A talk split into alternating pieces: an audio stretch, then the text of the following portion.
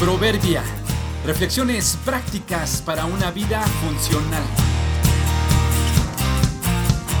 Febrero 4.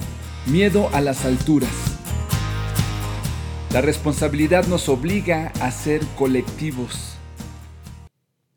Caminábamos con un amigo cerca de los juegos mecánicos de una feria y nos dirigíamos a observar un espectáculo al aire libre en el que los artistas se suben a un poste muy elevado que tiene en su parte más alta una pequeña plataforma y un cuadrado donde los artistas se sientan y al que se sujetan de la cintura con unas largas cuerdas para luego lanzarse de espaldas mientras dan vueltas en círculo.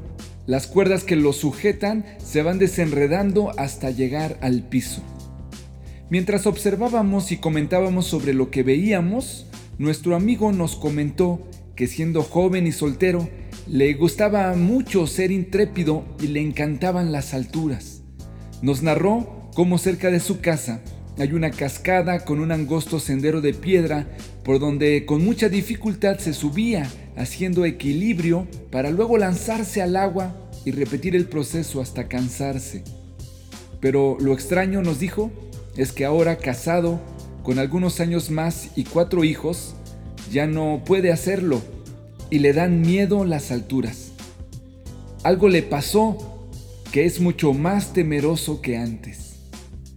Reflexionando sobre lo que nos narró, me preguntaba si será que se fue haciendo viejo y temeroso o quizá será que se atrofió y perdió el equilibrio o será que las circunstancias lo han obligado a ser más calculador. Creo que no es temor, sino madurez y conciencia sabiendo la gran responsabilidad que tiene con una esposa y cuatro hijos. Su rol ante la vida y su compromiso le han obligado a abstenerse de algunas prácticas que ponen en riesgo su vida, entendiendo lo que significaría para él y su familia dar un mal paso y caerse. Creo que cambió su satisfacción y adrenalina por precaución y responsabilidad.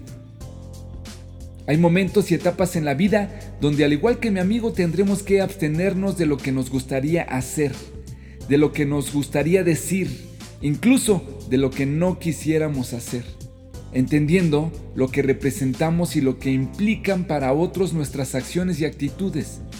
Hay un punto en la vida donde ya no debemos ver solo por nosotros, sino también por los que nos rodean y nos siguen.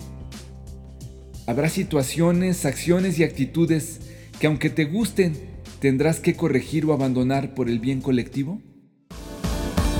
No sean egoístas, no traten de impresionar a nadie, sean humildes, es decir, considerando a los demás como mejores que ustedes. Filipenses 2.3